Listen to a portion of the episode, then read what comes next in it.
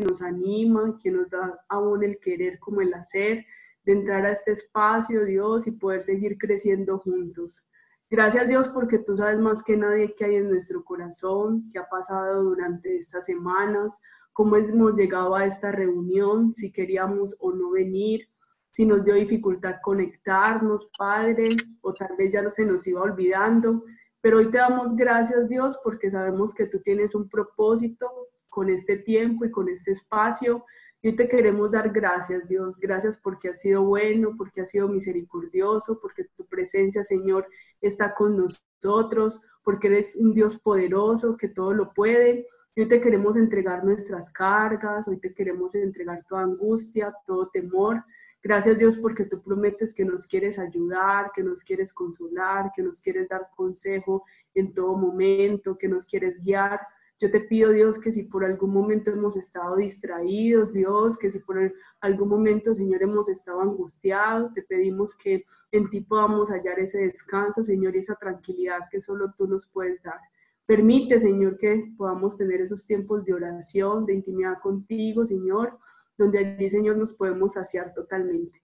Doy gracias, Señor, por todos los que estamos acá. Te alabamos, Señor, y te bendecimos. Te pedimos que tu presencia, Espíritu Santo, sea en medio de nosotros. Y gracias porque nos permites más que vernos, poder escuchar estos testimonios que aún nos animan y nos desafían, Señor Jesús, a seguirte, Padre, a cumplir el propósito, Señor, para el cual tú nos creaste y nos tienes en esta tierra, Padre. Gracias por la vida de Pau, Señor, y de Diego. Gracias, Señor, por que aún tú los estás animando de ir a otros, Señor, que lo necesitan, Dios, no solo de tu palabra, Señor, alimento tanto físico, Señor, como ese alimento, Señor, que tú nos das a través de tu palabra. Te damos infinitas gracias, Señor, por este rato, en el nombre de Jesús. Amén. Muchachos, ¿qué más? ¿Cómo están pues? Ahorita Lina, muy linda, dijo que prendiéramos las cámaras, pero bueno, igual los que no nos podemos de pronto ver, nos quiere dar un súper saludo, les mando un súper abrazo, espero de verdad poderlos ver pronto, poderlos abrazar. Eh, quiero que sepan que están muy presentes en nuestras oraciones, que sí, le estamos pidiendo a Dios para que de verdad pronto nos podamos ver. Eh, les cuento que ya con Andrés llevamos cuatro meses de misión. Increíble. Ya llevamos todo esto de misión. Gracias a Dios, Dios ha sido bueno. Y, bueno, de pronto para los que no saben qué es misión, es que dejamos como este espacio de, de laborar. Yo trabajaba en EAFIT y Andrés trabajaba en otro lugar, ¿cierto? Y decidimos eh, ya estar directamente en Senfol, sirviéndole de una manera exclusiva al Señor. Y bueno, y vamos pidiéndole a Dios que nos muestre muchas cosas, pero aún de eso como que se trata este tema. De pronto como que eh, algunos ya lo conocen, otros no tanto, pero les quiero contar como un poco cómo empezó todo esto. Eso empezó como en 1800, no mentiras. Eso empezó hace mucho tiempo porque yo conocí a Dios a través de una tía y hace muchos años en realidad, hace más o menos por ahí unos 20 años, empecé a conocer de Dios de una manera diferente, a relacionarme con Él. Y yo veía que muchas personas, o donde yo asistía en ese momento, eh, se iban a servirle a Dios dedicación exclusiva, o sea, lo que en este momento estamos haciendo Andrés y yo pero yo sentía que eso era algo como para ellos, pero no era algo para mí, ¿cierto? Uno decía, bueno, ellos hablan muy bien, saben mucho, eh, tienen unas capacidades muy diferentes, o sea, nunca estuvo dentro de mis planes. Es más, si alguien en algún momento de la vida me preguntó, yo dije, eso definitivamente no es para mí, eso es como para otro tipo de personas, pero los que me conocen saben que le he dicho muchas cosas que no y al final salen siendo que sí. O sea, uno como que dice, bueno, o sea, como que te dijera. Y les cuento que soy, estudié comunicación, pero nunca la ejercí de una manera, o sea, yo estuve como en la parte administrativa, pero nunca estuve en la parte de comunicación. Y ahorita entrando de misión, me dijeron que yo iba a estar en la parte de comunicaciones y manejando las redes. Y les voy a confesar, o sea, con el tema que vamos a ver, en realidad me veo muy identificada, porque nunca, o sea, yo como que decía, Señor, pues en realidad es en serio, pues es en serio. Y me sentí muy incapacitada en muchas cosas. Yo decía definitivamente, o sea, yo creo que no debo estar acá, eh, esto es en serio, sí, es en serio, entonces igual ahí vamos. Pero, pero yo siento que Dios me ha respaldado de una manera muy especial y, le doy muchísimas gracias a Dios, no solo por estar en este tiempo, sino también por contar con, con Andrés, porque Andrés definitivamente es una cosa loca. Y, bueno, gracias a Dios ha sido un tiempo especial. Pero entonces quiero que veamos hoy, que estudiemos un poco la historia de Moisés. Yo les quiero preguntar, de pronto de los que hay acá, hay personas que entraron por primera vez. Que de pronto nos hagan una seña o que nos escriban. Si algo, Andrés va a estar ahí pendiente, porque igual pues queremos decirles que muy bienvenidos. Pero vamos a, estudiar al, en Éxodo, pueden abrir ahí sus Biblias, las Biblias. Y vamos a, estudiar un poco de Éxodo 3 y 4.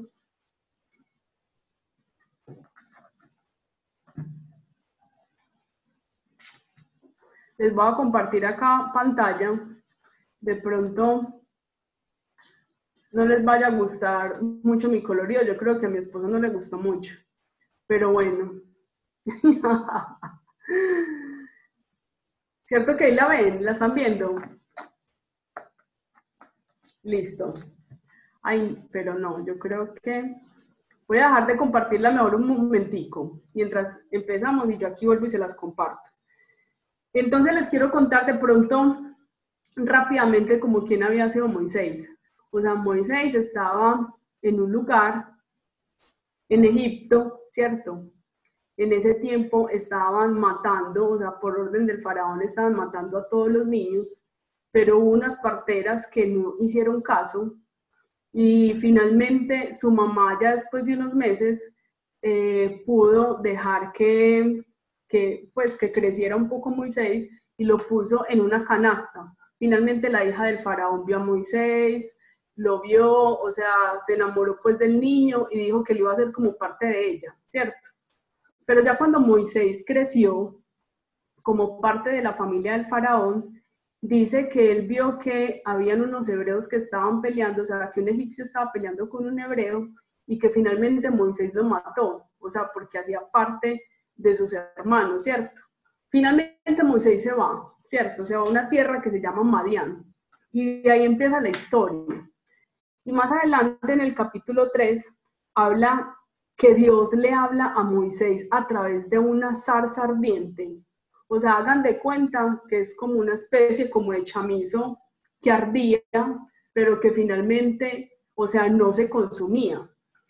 Y dice en el capítulo 3 de Éxodo 4, eh, finalizando, dice Moisés, Moisés, y él respondió, heme aquí. Y en el 7 se los voy a leer, Éxodo 3, 7 dijo, dijo luego Jehová, Bien he visto la aflicción de mi pueblo, que está en Egipto, y he oído su clamor a causa de sus exactores, pues he conocido sus angustias, y he descendido para librarlos de la mano de los egipcios, y sacarlos de aquella tierra, a una tierra buena y ancha, a tierra que fluye leche y miel, a los lugares del cananeo, del eteo, del amorreo, del fereceo, del ebeo y del jebuseo ve y Faraón, para que saques de Egipto a mi pueblo, los hijos de Israel. Entonces, yo quiero que ustedes tengan como el panorama. Dios le estaba diciendo a Moisés que él iba a sacar a su pueblo, Israel, lo iba a sacar de Egipto donde estaban esclavos y los iba a llevar a otra tierra. Supongamos que eso no hubiera sido a Moisés, sino que fue a cada uno de ustedes pues uno dice, oíste, qué bacanería, o sea, no, pues qué parche, pues no, lo mejor. ¿Ustedes sí pensarían eso? En realidad era una, o sea, era algo de grandes dimensiones lo que Dios le estaba pidiendo en ese momento a Moisés. Sea, le estaba diciendo, tú vas a tomar a mi pueblo que es esclavo porque yo he escuchado sus oraciones. Y nosotros muchas veces hemos sido la respuesta de la oración de alguien. Alguien en algún momento ha orado por algo específico y nosotros somos esa respuesta a esa oración. El pueblo estaba angustiado, estaba triste, ¿cierto? Y finalmente Dios escuchó la oración de su pueblo y envía a Moisés a una misión muy especial y le dice, eres tú el que va a sacar a mi pueblo de Egipto. Entonces, si recuerdan cómo se llamaba el tema, ya sí se los voy a compartir, el tema se llamaba ¿y cuáles son tus excusas? Yo sé que nosotros podemos en este momento tener muchas excusas para muchas cosas. Y tal vez uno puede decirle, Señor, tú me estás llamando, tal vez no nos esté llamando de, de a, hacer parte de una manera exclusiva para Él, pero Dios de pronto te está llamando a que tú perdones a alguien, te está llamando para que tú hagas, por ejemplo, algo como lo que está haciendo eh, Diego y Pau, ¿cierto? Dios te está llamando para que tú hagas algo y finalmente es posible que yo le esté diciendo a Dios o le esté sacando ciertas excusas a lo que Él me está diciendo. Entonces, ¿cuáles son tus excusas a lo que Dios te está diciendo? Y si aún para ti no es tan claro, porque uno podría decir, pero no es que Dios no me ha hecho nada, que tú en este momento le digas al Señor, Señor, ¿tú qué quieres que yo haga? ¿Tú qué me has dicho que yo te he sacado una excusa? y que no estoy haciendo lo que tú me estás mandando hacer. Listo. Entonces ya sí les voy a compartir la presentación y yo quiero que vamos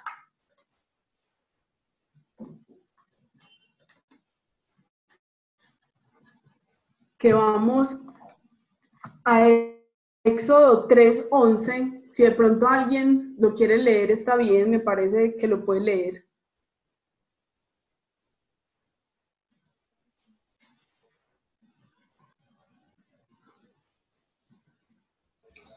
Dice, entonces Moisés respondió a Dios, ¿quién soy yo para que me vaya a Faraón y saque de Egipto a los hijos de Israel? Entonces, sí, gracias Astrid, linda. Mm. Entonces, imagínense que la primera respuesta, o sea, dice, ¿quién soy yo? O sea, ¿cuál fue la primera excusa que Moisés frente a esto que Dios le estaba diciendo. Él le dice, vení, pero es que vení, ¿quién soy yo? ¿Cierto? Y muchas veces nosotros nos podemos sentir igual como se sintió Moisés. O sea, uno puede decir, Señor, yo en realidad yo no me siento tan calificado para esta misión. O sea, ¿quién soy yo para hacer lo que tú me estás mandando a hacer? ¿Cierto? Él pensaba que no, que Dios había escogido a la persona equivocada para que él pudiera hacer esta misión que él le estaba enviando. Entonces nosotros muchas, muchas veces nosotros nos podemos sentir igual que Moisés. Señor, pero vení, pero es que ¿quién soy yo? Pues, o sea, no hay otras personas que de pronto lo pudieran hacer, o sea, y a esto voy, vamos a ver cinco excusas pero también vamos a ver cinco cosas con las que Moisés luchó y también vamos a ver la respuesta que Dios le dio a esa excusa. Entonces, lo primero es quién soy yo y vamos a ver que Moisés luchó con su identidad. A veces nosotros no sabemos en realidad quién, quiénes somos ni cuál es mi verdadera identidad. En la medida en que yo conozca de Dios, yo cada vez me voy a identificar más con Dios y voy a tener aún esa valía que Dios quiere que yo tenga. Señor, ¿quién soy yo? Yo te pido que tú me muestres tú cómo me ves. Y en la medida en que Él me muestre cómo Él me ve, yo en realidad voy a poder entender quién soy yo para Él, quién soy yo para este propósito que Él me está enviando y que Él me esté mostrando, ¿cierto? Pero imagínense que si seguimos leyendo, dice, o sea, Él le dice, ¿quién soy yo? Y en el Éxodo 3:12 dice, y él respondió, ve, porque yo estaré contigo. O sea, a la respuesta de quién soy yo, O sea, Dios le responde, es que no tiene que ver contigo, no tiene que ver con quién tú eres, tiene que ver con quién yo soy y de lo que yo soy capaz. Entonces, miren que cuando Pablo habla en el Nuevo Testamento dice, cuando soy débil, entonces soy fuerte, porque no se trata de mí, ni de mis habilidades, ni de mis talentos, sino que se trata de Él y de lo que Él puede hacer. Entonces esa es la primera excusa, muchachos. La primera excusa fue que Él tenía problemas con su identidad. Y cuando le dije, pero ¿quién, quién soy yo? O sea, finalmente Dios le dice, en realidad, ¿quién soy yo para ti? O sea, Dios en realidad e, era ahí lo importante. Vamos para el segundo punto. Y esta es la segunda excusa. Y que igual tú también eh, puedas identificarte. Y si de pronto aquí no hay de las excusas que de pronto tú le has sacado a Dios, o, o, de pronto no has avanzado como quisieras, que tú le digas, Señor, ¿cuál ha sido mi excusa contigo o con las cosas que tú me estás enviando en este momento? Pero la segunda excusa era que en el capítulo 3.13 dice, dijo Moisés a Dios, he aquí que llego yo a los hijos de Israel y les digo, el Dios de nuestros padres me ha enviado a vosotros. Si ellos me preguntan, ¿cuál es su nombre? ¿qué le responderé? Y ahí ya no era quién soy yo, sino ¿y quién eres tú? Y yo les pregunto, si en este momento alguien que no conozca de Dios les pregunta a ustedes, porque ustedes ya tienen una relación con Dios, ¿y quién es Dios? ¿Ustedes qué le responderían? Él llega y le dice, pues pero vení, ¿y quién eres tú? Y Moisés luchó ahí porque no tenía una intimidad con Dios.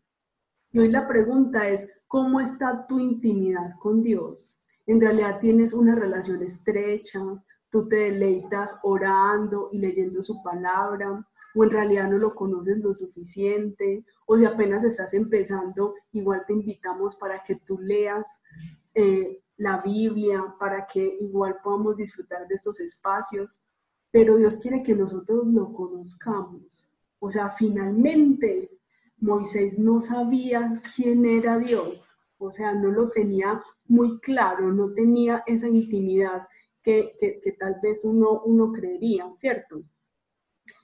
Para poderlo dar a conocer a otras personas, porque él dijo, bueno, y si yo voy allá y me preguntan, pues, ¿quién eres? Pues yo qué voy a contestar. Entonces, en realidad Moisés no lo conocía, ¿cierto? Pero aquí está la respuesta de Dios. Como les digo, hay una excusa, hay algo con lo que Moisés luchó, pero la respuesta de Dios, miren cuál fue. En el, en el versículo 14 dice, y respondió Dios a Moisés, yo soy, yo soy el que soy, dijo. Así dirás a los hijos de Israel, yo soy, me envió a vosotros. Y ese yo soy es que soy el mismo Dios el de antes, el de ahora y el de después. O sea, si ustedes le hubieran preguntado a Moisés cuántos dioses podían haber en ese momento, podían haber miles, pero él era Dios, o sea, yo soy, o sea, yo estoy por encima de todos, yo soy el que necesitas para cualquier situación. Esa fue la respuesta que Dios le dio a Moisés. Y vamos entonces a continuar con nuestra tercera excusa. La tercera excusa es, vamos a seguir leyendo, y la vamos a encontrar en Éxodo 4, en Éxodo 4.1. Y dice, entonces Moisés diciendo, he aquí, ellos no me creerán ni oirán mi voz, porque dirán, no te ha parecido Jehová. Entonces, ¿cuál fue la lucha ahí de Moisés? O sea, él dijo, ellos a mí no me van a escuchar. ¿Cierto? ¿Y cuál fue la lucha? Él luchó contra la intimidación. Y yo no sé a ustedes cómo les va con eso, pero yo, por ejemplo, en este tiempo he sentido temor al hombre. O sea, he tenido temor de ir de pronto a hablar, a no decir lo que es, eh, a veces como que uno, como cuando uno anda como, como que lo están mirando, o sea, como que uno anda raro. Entonces a veces como que me dejo intimidar por las personas, porque finalmente, o sea, tiene mucho que ver con lo que ya habíamos visto. O sea, no tengo eh, una verdadera eh, identidad y tampoco sé muy bien cuál es la identidad de Dios. Entonces, por ende, o sea, cualquier persona me puede intimidar. Pero miren que finalmente Dios también le responde. O sea, si yo me puedo en algún momento eh, preocuparme por la reacción de las personas frente a lo que yo estoy haciendo, y miren que finalmente Dios le responde. Dice, y Jehová dijo, ¿qué es eso que tienes en tu mano? Y él respondió, una vara. Y él dijo, échala en la tierra. Y él la echó en tierra y se hizo una culebra y Moisés huía de ella. Entonces dijo Jehová a Moisés, extiende tu mano y tómala por la cola. Y él extendió su mano y la tomó y se volvió vara en su mano.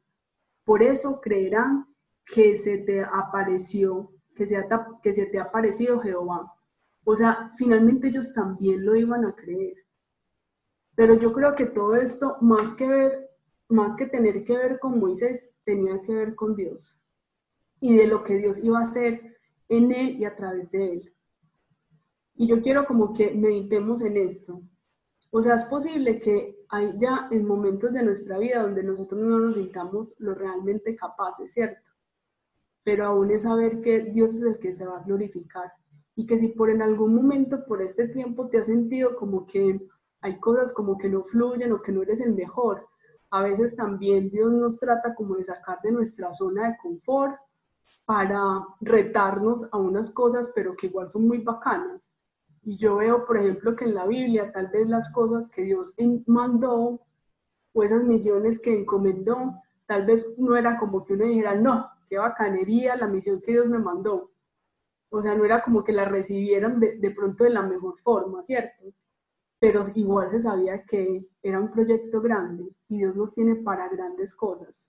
O sea, no nos tiene para cosas diminutas, sino que si nosotros somos sus hijos, sus grandes escogidos, Él nos tiene para cosas muy grandes y muy especiales. Pero Él sí quiere que nosotros lo escuchemos y aceptemos eso que Él quiere que Él nos está encomendando. Y vamos para las cosas cuatro, ¿cierto? Y era que Moisés tenía una gran limitación una gran limitación y la vamos a leer acá en Éxodo 4:10.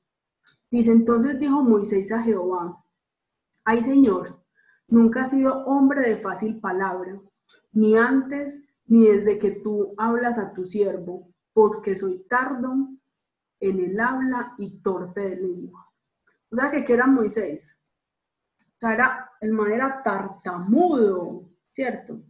O sea, la lucha que él tenía era, es que mira, yo nunca he sido buen orador. O sea, si vos me vas a ir a que yo, o sea, vos me estás diciendo que yo vaya y me presente ante Faraón. Si yo les pregunto, si ustedes en este momento dicen, bueno, vamos a encomendar a alguien que vaya y hable con el presidente, o con el presidente de la República, o con el presidente de la compañía, o con el presidente, o bueno, con alguien muy especial ¿ustedes a qué clase de personas cogerían? Entonces uno se pone a pensar uno diría, no, alguien que hable muy bien, que sea muy elocuente, que sea muy asertivo, alguien que tenga buena presentación, alguien que, bueno, no sé, que, que esté muy bien vestido, un montón de cosas. Pero cuando Dios escoge a Moisés, que era un tartamudo, para que fuera y hablara a Faraón, ustedes saben que era lo que para él esto significaba. Era decirle, mira, es que yo no hablo bien, o me estás mandando, me estás enviando a que yo hable al faraón. Y él le dice, es que yo nunca he sido buen orador. Entonces, ¿cuál fue la lucha que tuvo Moisés? Él se creó incompetente. Y hay en ocasiones donde yo me siento incompetente, yo me siento incapaz. Señor, yo me siento incapaz para esta misión. Yo me siento incapaz para esto que tú me estás entregando yo me siento incapaz de perdonar a alguien, por ejemplo, ¿cierto? Entonces, igual Dios también tiene una respuesta para eso. O sea, Dios no es como, ay, venga, es que eso me cogió de sorpresa. Ve, yo no había visto que vos eras tartamudo. No, Dios lo sabía muy bien. Y Dios le responde y dice, y Jehová le respondió, ¿quién dio la boca al hombre o quién hizo al mudo y al sordo, al que ve y al ciego? No soy yo Jehová. Ahora pues ve y yo estaré con tu boca y te enseñaré lo que hayas de hablar. Miren que nuevamente, él qué es lo que le dice. O sea, mira, yo te creé a ti, ¿cierto? Y yo puedo hacer definitivamente cualquier milagro. O sea, yo soy la fuente de tus dones. O sea, no eres tú, sino que soy yo, ¿cierto? Pero finalmente, ¿saben qué? O sea, uno dice que ante tantas excusas, Dios cómo podía reaccionar. O sea, fácilmente Dios le, hubiera podido decir, vea, ¿sabe qué Moisés? O sea, yo no voy con usted. yo me voy a conseguir a otro, a otro que no tenga tantos peres. Pero yo me di cuenta que no. O sea, Dios insiste. Dios insiste con cada uno de nosotros de una forma muy especial. Y yo sé que si de pronto en algún momento tú le has sacado alguna excusa, Dios todavía está esperando, aunque tú cambies de opinión. O sea, Dios no se escoge a otro por escogerlo. O sea, Dios insistió con Moisés. Y miren que aún hubo una quinta excusa.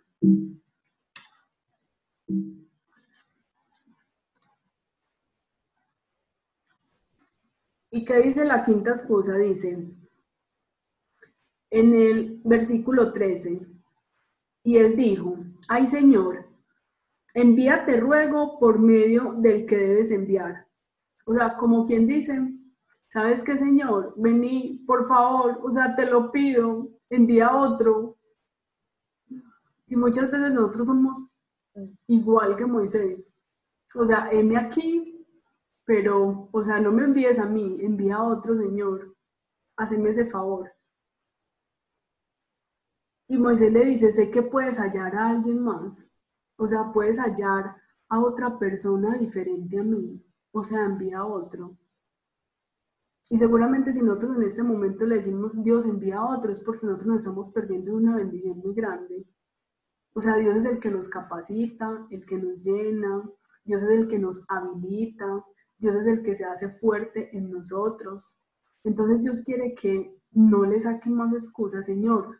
Gracias porque tú quieres, Señor, que yo sea parte de tu empresa. Señor, tú quieres que yo sea parte de tu propósito en esta tierra. Y sabes qué, yo quiero que sepas que tú cuentas conmigo. Entonces, ¿sabe cómo se vio Moisés ahí? ¿Cómo se vio luchando? Él se sintió inferior. Él se sintió inferior y se comparó con otras personas. Yo no sé si ustedes se han comparado con otra persona. Seguramente cuando uno ve a otras personas, uno dice, no es que esta persona tan tesa y como sabe, uy, no, definitivamente de admirar. Entonces uno podría decir, Señor, pero no vení porque yo, o sea, no, pone a esta otra persona. Esta persona seguramente es mucho más capacitada. Y que si en este momento de pronto nos hemos sentido con algún sentimiento de inferioridad, que aún yo le diga, Señor, gracias porque yo soy tu hijo y porque tú me creaste. Y si tú me creaste, o sea, seguramente me creaste con esos dones y talentos tan especiales que sé que tú vas a cumplir ese propósito en mí. Entonces, que no nos sigamos comparando, pero igual también frente a esa comparación y a decirle, vení, porque no em, envías a otro? Igual Dios también tiene una respuesta frente a eso. Y en el 14 dice, entonces Jehová se enojó contra Moisés frente a tantas excusas. Yo creo que también me hubiera enojado. Y dijo, no conozco yo a tu hermano Aarón, levita, y que él habla bien, he aquí que él saldrá a recibirte, y al verte se alegrará en su corazón. Tú hablarás a él, y pondrás en su boca las palabras, y yo estaré con tu boca y con la suya, y os enseñaré lo que, lo que hayáis de hacer. Y él hablará por ti al pueblo. Él te será a ti en lugar de tu boca, y tú serás en él el lugar de Dios. Y tomarás en tu mano esta vara con la cual harás señales. Entonces, ¿qué pasa? Finalmente Dios le dice, listo, bueno, ahí tienes a otra persona. Y esa persona es Aarón, o sea, no te voy a mandar solo. Pero igual, O sea, el llamado sigue siendo contigo. O sea, sí, te voy a mandar con alguien, te voy a acompañar, o sea, va a haber otra persona que te va a acompañar, pero eres tú, Moisés, o sea, no es otro. Sería muy bueno que ustedes se la leyeran. Finalmente, Dios hizo cosas asombrosas a través de la vida de Moisés y finalmente saca al pueblo de Israel, ¿cierto? Entonces, hoy Dios te está entregando un propósito, te está entregando una misión, te está inquietando con cosas, ¿cierto? Y que igual todos esos sentimientos de incapacidad, de inferioridad, de querernos comparar con los demás, de, de pronto decir, venga, ¿quién soy yo? Definitivamente yo no creo que yo sea la persona.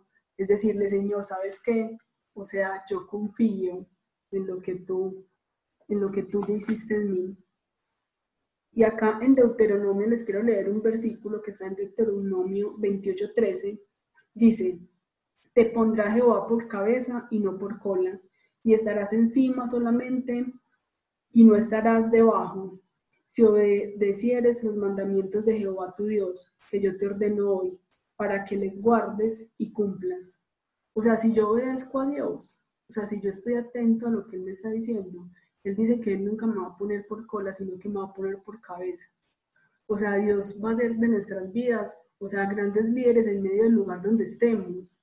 O sea, ni siquiera es que yo tenga que ser la gerente. O sea, el, el lugar donde yo esté, lo que yo esté desempeñando, Él dice que Él me va a poner por cabeza.